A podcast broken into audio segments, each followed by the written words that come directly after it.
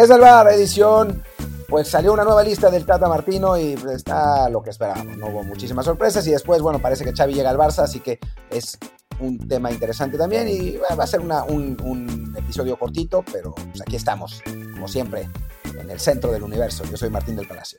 ¿Qué tal? Yo soy Luis Herrera y como siempre, antes de comenzar, les recuerdo que este programa lo estamos grabando en vivo en Twitch, twitch.tv diagonal Martín del Palacio, twitch.tv diagonal Luis RHA. Aquí nos encuentran pues entre, semana, de lunes a viernes, tres, cuatro veces a la semana estaremos platicando en Twitch eh, en vivo, a el mediodía, después de Key News.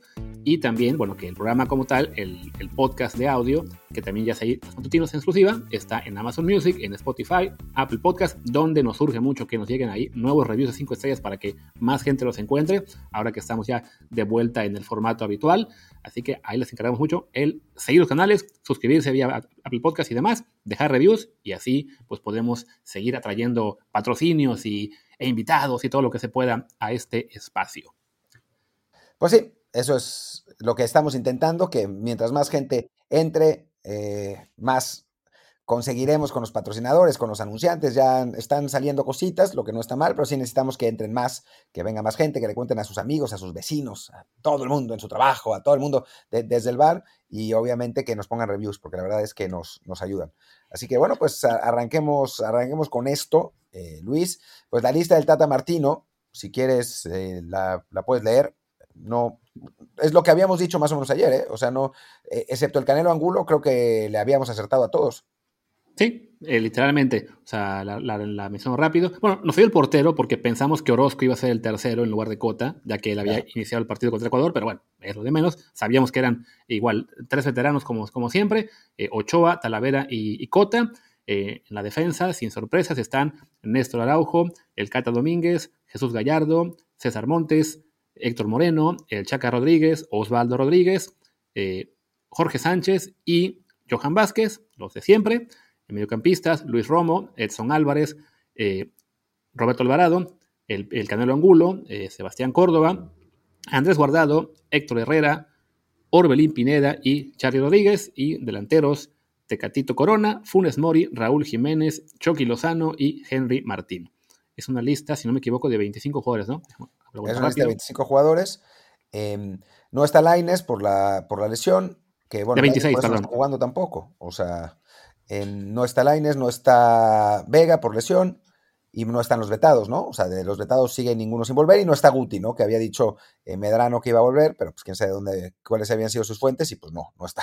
Eh, y bueno, pues es, una lista que, se esperaba y, casi que podríamos también acertar el 11 titular si quisiéramos, ¿eh? O sea, ya le, dimos completamente a la lista y creo que el 11 titular, no lo puedo decir ahora, eh, con un par de dudas, ¿no? O sea, Ochoa de portero, la central va a ser con, seguramente con Moreno y Montes, lateral derecho, ahí hay una duda entre Sánchez y Chaca, yo creo que va a ser Chaca por experiencia, lateral izquierdo Gallardo, contención Edson, Después, seguramente Guardado y Herrera. Y adelante Tecatito, Raúl e Irving Lozano.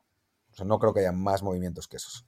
Sí, si acaso, por la experiencia del partido contra Canadá, yo tendría mis dudas de que vayan otra vez Herrera y Guardado juntos, que creo que esa combinación eh, no es eh, la mejor ante un equipo más joven y dinámico como es el Estados Unidos, como no lo fue ante Canadá, pero sí, es, ese, ese 11 base es el que, el que seguramente arrancará contra Estados Unidos. Las mismas dudas, ¿no? El tema lateral derecha, por quién se va a decidir eh, el Tata, a ver si no acaba saliendo con que le da chance al Cata Domínguez, que ya lo usa en esa posición, pero, pero sí, es un 11, bueno, es una convocatoria que se ha vuelto ya muy, pues, muy sencilla de predecir, porque el Tata ha demostrado pues, que es conservador en sus estilos, en sus listas, en sus, en sus onces, entonces no, no esperamos grandes revoluciones. El Canelo Angulo, que es la novedad, básicamente entra por, por Antuna, que está tocado, y los demás son los de siempre, ¿no?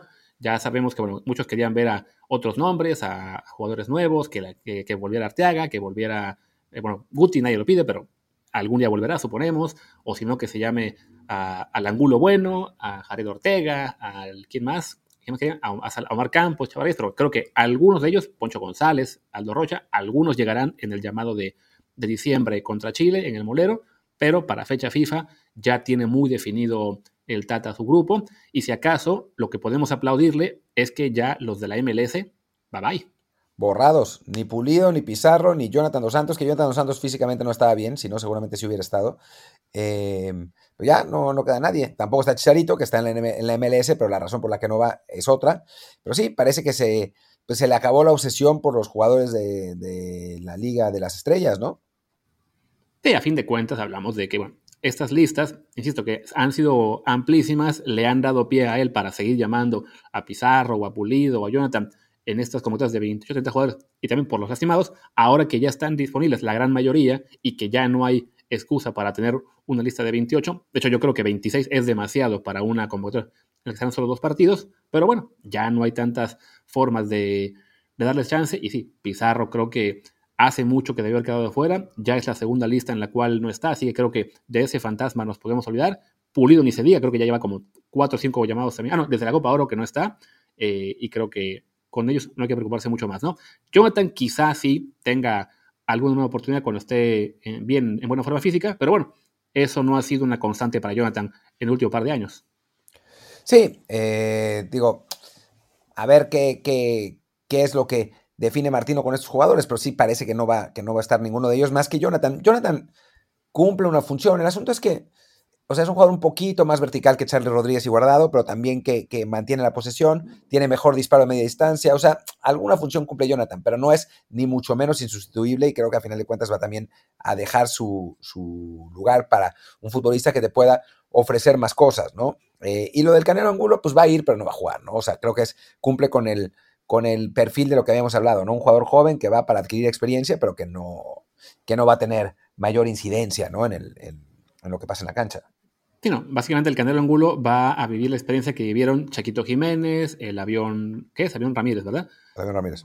Avión Ramírez y alguno más, o sea, los, jóvenes que han sido novedad en las convocatorias previas, pero difícilmente va a haber este, para él oportunidad de, digas, no sería de jugar, de incluso estar en la banca, ¿no? Porque al ser 26 solamente van 22 al, a la convocatoria de cada partido, pues Canelo Angulo casi podemos garantizar que va a ser uno de los cortados en ambos partidos, salvo que haya lesiones en los puestos en los que él pueda ah, colaborar.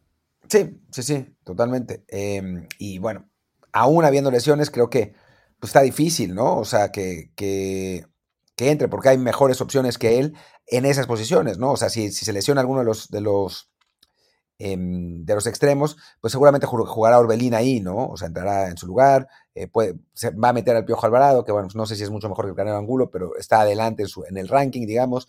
Eh, el Canelo ha jugado a veces interior en Chivas, pero si no, o sea, en, esa, en esa posición de interior claramente no, va, no, no se va a poder, em, pero, pero bueno, en general creo que no, que, no, que va, a tener una participación más bien testimonial.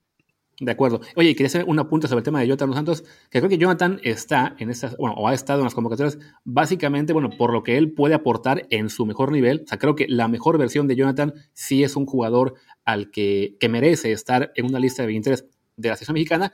Lo malo para él es, bueno, entre lesiones y que juega en una liga de, menor nivel, eh, pues sí, ya hace mucho que no vemos esa mejor versión, ¿no? O sea, ha tenido por ahí un partido, dos destacados con la selección en el último par de años, pero ha sido muy poco y sí, ya se, está volviendo cada vez más difícil justificar sus llamados, en particular, bueno, siendo un puesto en el que hay muchísima competencia, ¿no? O sea, con características diferentes, pero bueno, ahí están Guardado, Guti, Charlie, Córdoba, Herrera, eh, Orbelín. Va a ser muy difícil para Jonathan, sobre todo si renueva con el Galaxy, regresar a la selección, sobre todo pensando de cara ya, no eliminatoria, que habrá siempre chance de que le llamen en estas megalistas, pero sí ya pensando en la lista final. Sí, no, totalmente. Eh, y bueno, ¿qué te parece si, si analizamos un poco algunas de las posiciones que, podrían generar dudas, ¿no? Como la lateral derecha, que yo creo que va a terminar utilizando al Chaca Rodríguez en lugar de a Jorge Sánchez por una cuestión de experiencia y de presión, aunque en realidad para el partido me parece que, que, Jorge Sánchez sumaría más, ¿no? Porque los jugadores estadounidenses son más rápidos, y los canadienses sin duda, son más rápidos, son, son más, más explosivos, y creo que, que en, un partido así, Sánchez es, es, un jugador más útil, más allá de los errores mentales que a veces comete, sí es, sí es un futbolista mejor, ¿no? Que el que Chaga Rodríguez, aunque creo que en un partido de tanta presión como Estados Unidos, a final de cuentas el conservadurismo de Martino lo va a llevar a poner al, al veterano de Tigres. Bueno, ojo que contra Canadá, que sería, digamos, el, el partido más parecido en cuanto a características o, riesgo para México, eh, jugó Jorge Sánchez y lo hizo bien. por ahí yo creo que no sería nada descabellado que lo veamos eh, repetir en ese 11 contra, contra Estados Unidos y a ver qué pasa contra Canadá.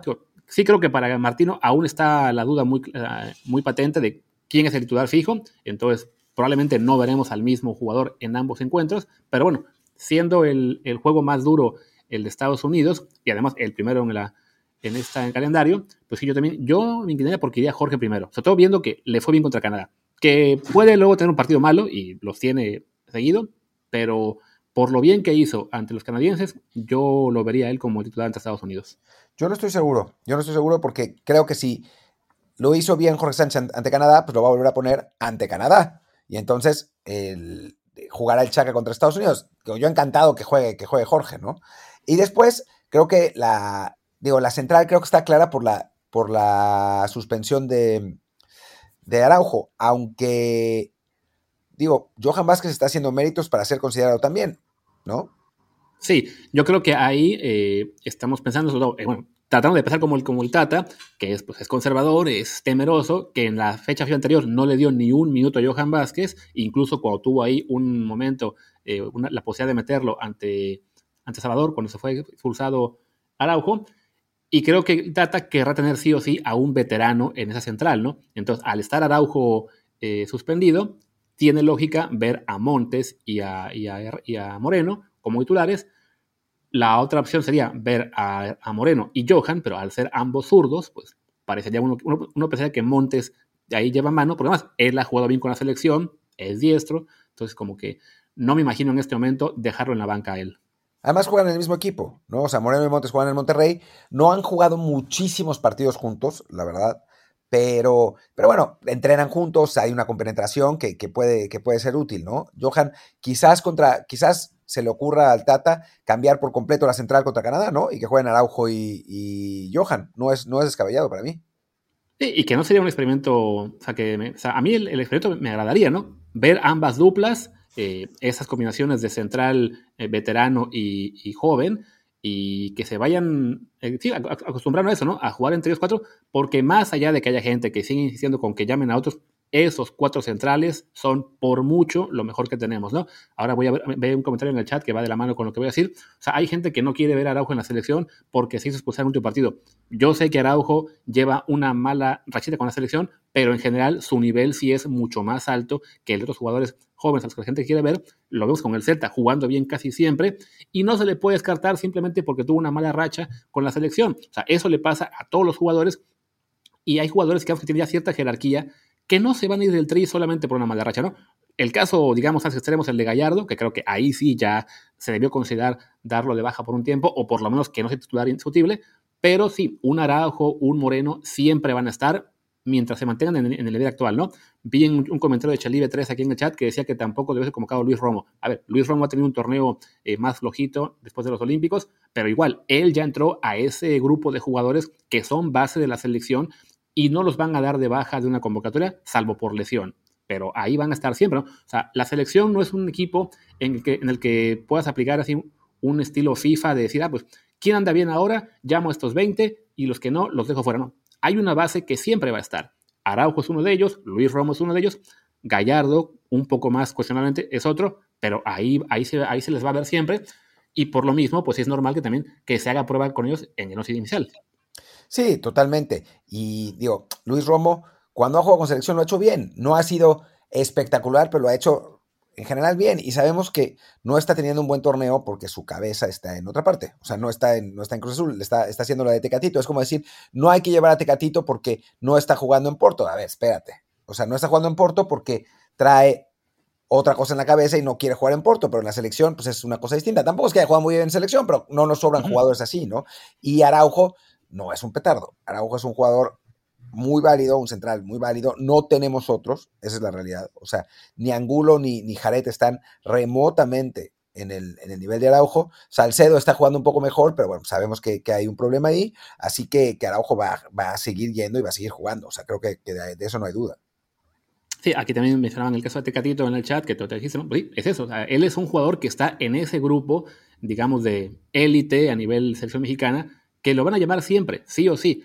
efectivamente, con el Porto ahora mismo está teniendo una temporada pues complicada porque él ya se quería ir, se quiere ir y mentalmente ya se fue, pero bueno, en lo que él está batallando con el Porto, precisamente que, le sigan llamando y que sigan con selección, es una forma de ayudarle a que mantenga cierto nivel. O sea, la selección no puede simplemente pensar, ah, bueno, vamos a dejarlo fuera y ya que arregle su contrato dentro de un año con el club que sea, lo volvemos a llamar, ¿no? No, no funciona así. Él tiene que seguir las convocatorias, seguir trabajando con el grupo, seguir generando química, pues con un Raúl Jiménez con el que ha jugado poco, con un ese tridente entre él y Chucky también, eh, con quien quede lateral derecho. O sea, el, el trabajo tiene que hacer, ¿no? No simplemente es ponerlos a jugar y ya, no es el trabajo de, las concentraciones, el hacer grupo, el, trabajar tácticamente, el saber con quién se vas a combinar, sea con Jorge, sea con Chaca, sea después con Julián Araujo o el que llegue. O sea, todo eso forma parte de la preparación para el Mundial y son cosas en las cuales no se puede dejar fuera ni a Tecatito, ni a Araujo, ni a Montes, ni a Romo, ni al que ustedes quieran, solamente porque pasan por un mal momento,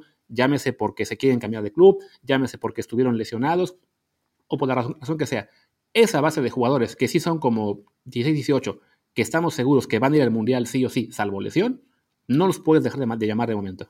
No, es, la realidad. O sea, tendría que pasar eso, una lesión o una enorme baja de juego o algo así para que, para que dejen de estar. Son futbolistas que son importantes, que conocen el sistema y que, bueno, van a terminar yendo. O sea, no, no me parece que haya, que haya duda que haya duda en que, en que tengan que ir. Además, porque no hay relevos. O sea, por más nombres que digan, por el momento no hay nadie que esté cerca de, este, de estos futbolistas, ¿no? O sea, quizá Ponchito González, eh, no sé, o sea, hay aquí y allá cosas, pero en general no hay, no hay relevos. O sea, no, no, no nos engañemos. Claro, por ejemplo, el caso de Luis Romo, él es el relevo inmediato tanto de Edson como de Héctor. O sea, si alguno de los dos no está, el que toma su lugar es, Romo, ¿no? O sea, después, sobre, todo, sobre todo el caso de Edson, ¿no? Si Edson no está y tampoco está Romo, después el bajón es tremendo. O sea, les gusta a ustedes mucho el Lira, Cervantes, Esquivel o al que ustedes quieran considerar, sí hay un bajón considerable. Que no vamos a negar que, Romo ha andado mal, pero insisto, la operación de selección no, se puede hacer en función del hoy únicamente. Se tiene que ver en función de, ok, ¿quién va a trabajar este grupo de aquí al año que viene? Y también, no nos hagamos tontos, muchos de los nombres que algunos querían escuchar estuvieron contra Ecuador y se vio la diferencia. O sea, sí le fue bien a Chaquito, sí le fue bien a, ¿cómo se llama? A Angulo. Y los demás, la mayoría no, no dejaron una impresión que digas, uy, esto lo quiero ver de nuevo, ¿no? Y no implica que no se les deba llamar, pero es un recordatorio de, a ver, así como los veteranos consolidados pueden tener malas rachas, los jóvenes no van a llegar a jugar al 100% en todos los partidos. También tendrán malos juegos, ¿no? Había quien mencionaba ayer, no, porque Héctor Herrera, él, él ni ha jugado. A ver, en Atlético está jugando un poquito más, está recuperando él una, cierta jerarquía dentro del club. Entonces, ok, si está en este momento en un nivel que Diego Simeone lo vuelve a considerar como parte de la actuación habitual en el Atlético, como fregados lo vamos a dejar fuera de la sección mexicana, donde su competencia es pues de mucho menor nivel. No, por supuesto, pero claramente, o sea, creo que no, no, hay, no hay duda de eso. En fin, es, es, un debate un poco estéril en este momento porque además, más allá de nuestras opiniones, no va a cambiar. El Tata Martino no va a cambiar, va a ser eso. O sea, está claro que, que tiene ese, ese, grupo de jugadores Creo que se la va a jugar con ellos el resto de la eliminatoria. Veremos si rumbo al Mundial, ¿no? O sea, si, si emerge algún otro jugador importante, si sale, pero no creo que haya muchas diferencias, ¿eh? Volverá Laines seguramente en algún momento. Em, y pues fuera de eso, Antuna volverá también. Y fuera de eso, pues no veo qué más, ¿eh? Bueno, los europeos creo que la mayor duda, que incluso aquí nos ponen una pregunta en el chat, este, ¿quién fue? Fue Ryan Reyes, que nos pregunta, ¿no? que si Laines y Arteaga estarán ya, digamos, perdiendo terreno en la selección y se les puede eh, ver fuera del Mundial. Creo que hoy la duda es válida. Sí creo que ambos van a volver, ¿no? O sea, lo de Laines en este momento ha sido básicamente por su lesión en los Juegos Olímpicos. Eso le ha fastidiado mucho el, regreso a las canchas. Con el Betis pues todavía no tienen confianza, pero creo que sí, Laines, si está sano, si está al 100, es parte también ya del grupo base. Arteaga, pues habrá que ver cuándo lo perdonan o si hace falta que él también diga un mea culpa en público, no sé pero creo que también debe volver, ¿no?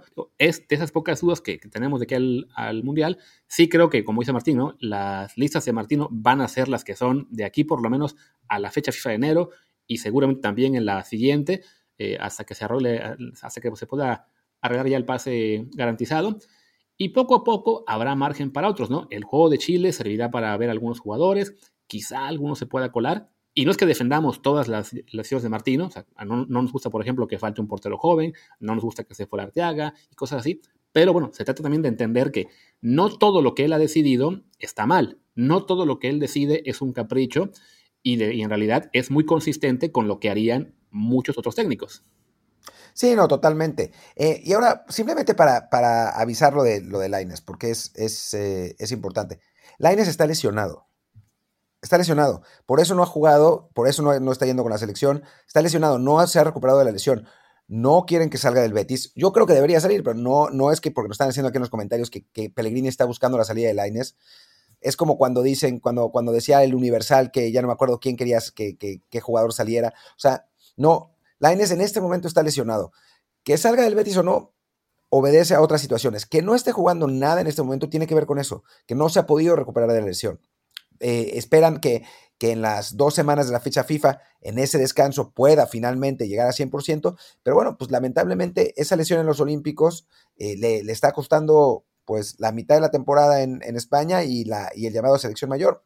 Ni modo, era uno de los riesgos que, que teníamos y pues lamentablemente sucedió.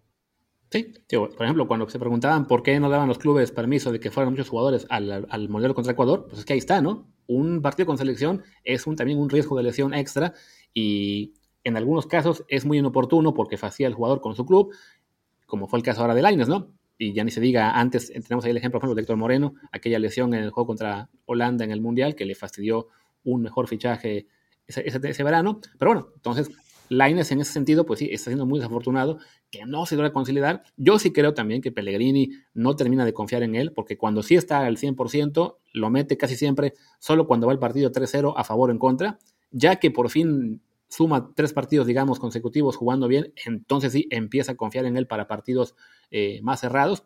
Pero bueno, más allá de eso, eh, de mi percepción, digamos, eh, anti-Pellegrini, es cierto que en este momento para Lainez ha sido muy complicado porque viene esta lesión, está, digamos, lo suficientemente eh, recuperado para ser considerado en las convocatorias, pero se ve que todavía no lo sienten al 100 para jugar, salvo que ya esté el partido resuelto. Lo, metieron contra Leverkusen, lo metieron contra Rayo, si no me equivoco, pues no pudo ser gran cosa y por eso se ha quedado fuera del partido, por ejemplo, del de ayer contra Leverkusen precisamente, o del Atlético, porque no sienten que esté en situación de influir en un juego en este momento. Y no voy a contestar algunos de los comentarios que están siendo absurdos. O sea, con Lines yo no sé por qué eh, tienen esa, esa, esa, esa cosa tan, tan, ¿cómo decirlo? Extrema, ¿no? O sea, por ahí dicen que no sabe jugar fútbol, solo, solo busca los regates. ¿What? ¿En serio han visto los partidos? O que Laines es malísimo, que lo dice Guille creo que le va a Chivas. O sea, ¿what? O sea, por favor, o sea, relax relax con, un jugador tan talentoso como ese. O sea, lamentablemente no está, no está rindiendo lo que nos gustaría que rindiera. En este momento, por distintas razones, pues ya está, ya está, ya está. Ni es malísimo, ni no sabe jugar al fútbol, ni, ni está perdido. O sea, es, un, poco, un poco agotador. Pero, pero bueno, en fin. Em, bueno, ¿qué más, ¿de qué más podemos hablar? Porque ya no, no queda muchísimo. Son, ya llevamos 23 minutos. ¿Quieres que hablemos de Xavi y el Barcelona? Sí, diría que le dedicamos ahí un par de minutos. Básicamente, bueno, ya hoy está publicando la, prensa catalana que ya está el acuerdo hecho, que van a anunciarlo el lunes, que no quieren todavía decir nada oficialmente porque eh, esperan a que los abogados sigan los contratos. Después de tantas malas decisiones del Barcelona a nivel directivo, supongo que ahora sí estarán eh, eh, cuidándose de no cagarla otra vez en cualquier firma. Pero bueno, básicamente el, ya Xavi se va del Alsat el Barça le va a quedar a deber, bueno, el Barça y Xavi le quedarán a deber la cláusula de adhesión al, club catarí, eh, que la pagarán ya sea en especie con un partido o con convenios comerciales o lo que sea, pero bueno, el lunes, en teoría, anunciarán a Xavi como el nuevo entrenador del Barcelona y pues por lo que veo en la prensa y en Twitter, ya con eso se, ya todo se resuelve, ¿no? El Barça vuelve a ser un grande de Europa y pelea por la Champions mañana mismo, ¿no? No, ya vuelve a tener estilo, el estilo Barça, ¿no? Ese, ese 4-3-3 que se había olvidado durante tanto tiempo, el de Guardiola, el de Cruyff, se, vuelve. No, a ver, la verdad es que creo que es una buena contratación, pero creo que tienen que bajarle de, de balls los aficionados, porque no, van no va a solucionar nada Xavi de primera. Y si, si están con esas esperanzas infundadas, lo que van a, o sea, como, como dice el dicho que es muy sabio, la expectativa es la madre de la desilusión. Si van con la expectativa altísima de que Xavi los va a recuperar en un ratito, no va a pasar. No va a pasar porque el plantel es el que es. O sea, por más que el equipo juegue mejor, ayer em, yo vi el partido del Tottenham que arranca 3-0 rompiéndola con Conte y todos, oh, Conte, Conte. Y después se le ponen 3-2, le expulsan a un jugador y tiene que echarse para atrás Conte y aguantar un resultado, ¿no? Después ya se, se parejó el partido, ya no, no hubo tanto peligro, pero, pero no se puede hacer magia en unos días. O sea, esa es la realidad. Tarda, todo eso tarda. Eh, y pues vamos a ver qué es lo que, lo que consigue Xavi en el corto plazo, quizás devolverle el orden, un, sistema de juego, un estilo, pero competir, competir, competir, esta temporada no lo va a hacer y la próxima temporada seguramente tampoco. Tienen que, entender que es un proyecto a, largo plazo.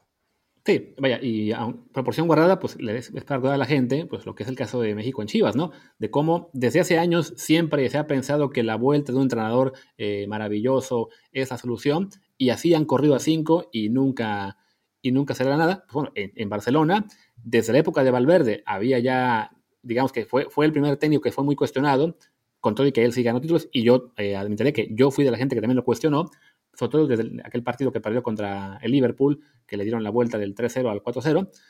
Pero bueno, con Valverde el Barça aún competía, ¿no? Después llegó Quique Setién y fue un desastre. Llegó Ronald Koeman y también ha sido un desastre.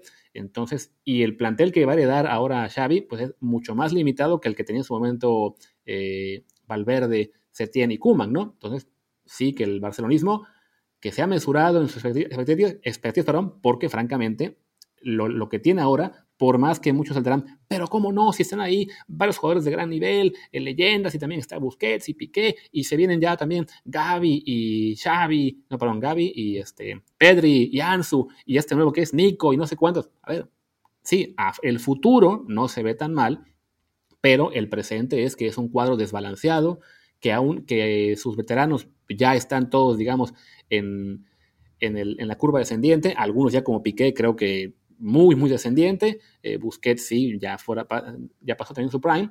Y los jóvenes que prometen, pues sí, van a tener partidos en los que van a deslumbrar y van a pensar, miren, Ansu Fati es el faro que ilumina este Barça. ¿sí? Y luego va a pasar tres partidos en los que no va a aparecer, porque es lo normal con un jugador joven, ¿no? Entonces sí, los Ansu, los Gaby, los Nico y los, y los Pedri y demás, en el futuro, si todos se consolidan, pueden ser una gran base para este Barça, pero es eso, el futuro esa temporada aún pinta para sufrir bastante y para que el objetivo básico sea meterse a octavos en la Champions, para lo cual dependen básicamente de ganarle al Benfica y que luego el Benfica no le saque puntos al, al Bayern. Y también, este, y bueno, y en la liga, meterse al top 4, que no lo tienen nada fácil. No, no, no lo tienen fácil. Y, y, creo que cuando dijiste esta temporada no van a conseguir, me parecía optimista, ¿eh? Yo diría que esta y la próxima no van a, no van a poder competir realmente. O sea, me suena que va, que esto va pasito a pasito y realmente pasito a pasito, ¿eh? O sea, Oye, pero espera, espera, espera. no, ¿cómo, cómo, puedes decir eso si la próxima llega Haaland, no? Claro, llega Haaland y también Cundé, Cundé en la central va a llegar, porque va a haber una inversión de mil millones de euros para que compren jugadores y les paguen todo eso de salarios. Sí, ¿no? Capaz que al final hasta Messi decide regresar con salario mínimo. con nada, ¿qué, ¿qué mínimo? Cero cobrando nada, nada, nada. Ya está. Em, en fin, no va a pasar de a poco, de a poco, pasito a pasito. Y, bueno, creo que, creo que es un, buen paso a la dirección correcta. Creo que esta vez el Barça, digo, más allá del caos que hicieron al contratarlo, ¿no? Porque ahora resulta que eh, Xavi pagó su propia cláusula y ya no está con el club catarí, pero todavía no lo anuncian en el Barça porque no se han puesto de acuerdo con no sé qué. O sea, el, desmadre del Barça habitual sigue estando, pero creo que dentro de todo hay un poco más de coherencia en lo que hace, ¿no? O sea, un entrenador de la casa que entiende más o menos cómo tiene que jugar el equipo, jugadores jóvenes de la casa que no les quedó de otra, pero bueno, pues, es, lo que están intentando y han jugado un montón. Eh, fichajes a costo cero, también por obligación, pero bueno, son los pasos que tenían que seguir, ¿no? Y ahí están. ¿Cómo será Xavi entrenador? Pues quién sabe, ¿no? O sea, literalmente quién sabe. Lo vimos con el Al contra Monterrey jugando bien, pero esa es nuestra única referencia, ¿no? El resto es un equipo que juega en la liga catarí, que es como la liga de los, de los traileros, ¿no? O sea, es una liga ahí random. Y bueno, sí domina, pero es como decir que, no sé, o sea, como si pusiéramos a estoy tratando de encontrar un, símil, pero no hay, como los mexicanos en Conca Champions, ¿no? O sea, que juegan contra rivales de mierda, ¿no? Entonces, eh, creo que, que tiene que ver con, con, eso, lo del dominio de Xavi, pues vamos a ver, vamos a ver qué pasa con, con, el Barça, pero eso no va a ser fácil. Pregunta por acá si la Liga Qatarí sea mejor que la MLS. No, ni siquiera eso. no, no, nivel, ¿no? no, la MLS es mejor.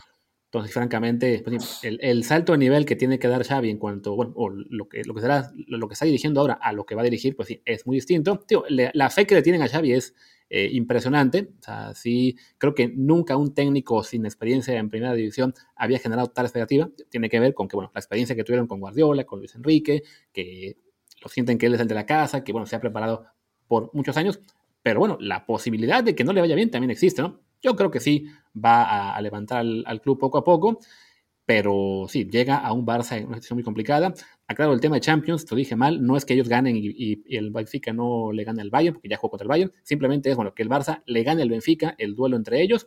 Y recordemos que, bueno, en la ida en Lisboa, el Benfica resintió 3-0, así que ni siquiera eso es una garantía, ¿no? Pero bueno, es un buen, una buena medida de la mejoría inmediata que pueda o no tener el equipo con Xavi, ¿no? Si le ganan al Benfica, ya te dice, ah, bueno, esto levanta. Sí, ah, en fin, si le ganan al Benfica van a calificar y van a perder en, octavos de final por feroz putiza contra quién sabe quién. O sea, esa es la realidad. al menos parece que no será contra el Paris Saint Germain, que como empató contra el Leipzig, está segundo, así que ese gran temor que deben tener ahora mismo Joan Laporta y otros de que hubiera un Barça-París en octavos, parece disiparse. Sí, sí, sí. Oye, pues cerremos con lo de Aaron Rodgers rápidamente, eh, estos un par de minutos, porque ya la verdad es que se me están quemando las habas para irme, ya, llevamos media hora, que es lo que dijimos que íbamos a hacer, pero pues sí vale la pena hablar de lo de Aaron Rodgers porque, digo, hoy da unas declaraciones en las que pues se volvió full conspiranoico, y dijo todas las cosas que dicen los, los antivaxxers, los conspiranoicos, los locos estos, se soltó con todo, todo, todo, todo, todo, todo, en plan de, yo no soy antivacunas, pero respeto mi propio cuerpo y soy alérgico a los componentes de las vacunas, sin no mamar. Eh, porque además, si hubiera sido alérgico, la NFL lo hubiera sabido, le hubiera dado una extensión y no hubo. Así es. Em, después, ¿qué más dijo? Eh, bueno, lo, de que eh, consultó con mucha gente, con, muchos médicos, todo, y la única persona a la que mencionó por nombre fue a Joe Rogan, este podcaster muy famoso en Estados Unidos, como también en México sé que hay gente que lo sigue. Tenemos un amigo mutuo que es fan de este cuate. Y si dice, no, sí, he seguido los consejos que ha dicho él en su podcast y me viene muy bien, estoy tomando ivermectin. O sea, básicamente la, entrevista de Aaron Rodgers, que ya la puse yo en mi Twitter, por ejemplo, si la quieren ver, porque es una hora de locura. A ver, véanla, escúchenla, eh, pero sí, con, por favor, con la mente muy clara de que lo que dice son muchas tonterías y sobre todo la gran mayoría son pues básicamente tomadas del, del manual del antivaxer conspiranoico, maga, eh, trompista, porque sí, se suelta con esto de que eh, lo de, la, de la alergia, lo de que he sido lo mejor para mi cuerpo, de si las vacunas son tan buenas, porque hay gente que se vacuna y de todos se contagia, o sea, sí es de locos. Y es una pena porque, bueno, hablamos de el jugador que es hoy el MVP de la liga, una de las tres, cinco principales figuras de, de toda la NFL, se suelta en esta entrevista y sí, la imagen que deja es realmente desastrosa. Patética, como un loco, ¿no? Como un loco así, cucu, cucu. O sea, literalmente. No, no, nada de lo que dijo tiene, tiene sentido. Y bueno, pues creo que, que, su reputación ha sufrido un golpe durísimo, ¿no? Eh, sí, o sea, creo que ya, ya él, digamos que era conocido por ser una persona difícil. O sea, eso, digamos que eso no había impedido que fuera pues hiperpopular, que lo hubieran tenido en cuenta para ser eh, host de Jeopardy, este programa estadounidense del cual es muy fan y que de hecho fue eh, host especial este año en unos programas, porque murió el, host de, toda la vida, ¿cómo se llama? Alex Trebek. Eh, y él estaba como candidato incluso a tomar el programa para siempre, ¿no? Que en Estados Unidos eso es un bombazo. Ya con esto, pues se le fue este año toda su vida y sí creo que se le van a caer patrocinios. Habrá equipos que lo querían para el próximo año, que ahora se lo van a pensar. al final, en la NFL siempre el talento se impone y jugadores como él eh, van a tener chamba y, y seguidores y títulos por el tanto que traen, pero sí hoy el, mito para muchos se cayó. Y bueno, también hay que reconocer, para muchos otros, la gente en este momento que es más dada a las conspiranoias, a creerle a Joe Rogan, a creerle a, Trump, a, decir que no, que las vacunas son malas porque te ponen el 5G en un chip, pues ahora él será uno de sus principales estandartes. Sí, absolutamente. En fin. A ver si no acaba en un. No, bueno, dijo haciendo. ¿Cómo? Dice, dice que el woke media está, está queriéndoselo echar, por Dios, sí, por Dios. Sí, así fue como arrancó. Literalmente sus primeras palabras fueron ¿no? Ahora que estoy ya este, en, la, en la mira de la turba woke, y antes de que pongan el último clavo en mi ataúd de mi, de mi cancelación, dices, no, pues ya, cuando arrancas así ya sabes que la cosa va para mal. A ver si no acaba siendo en 2024 el ticket eh, republicano Trump-Rogers. No sé si en 2024, pero sí en 2030, algún día, 2028, 2032, alguna cosa así. Algo así. Pero bueno, está. creo que pues por lo menos para, para desde el bar ya está, ya eh, pues nos echamos en nuestro, nuestro, nuestra emisión variadita y pues no sé si quieres decir algo más. No, yo creo que ya podemos ir cerrando, que es viernes, que además sabes que es el episodio que luego tiene menos escuchas, así que ¿para qué seguir aquí horas y horas? Cerremos una vez, que además digo, Martín se quiere rezar y yo quiero ir a ayudar niños pobres en la calle. Dije niños pobres, perdón, quise, quise, decir chicas en el bar. Eh, venga, señores, yo soy Luis Herrera, mi Twitter es arroba luisrha. Yo soy Martín del Palacio, mi Twitter es arroba martindelp y el del podcast desde el bar pod, desde el bar POD. Muchas gracias por acompañarnos y nos vemos la próxima semana. Chao.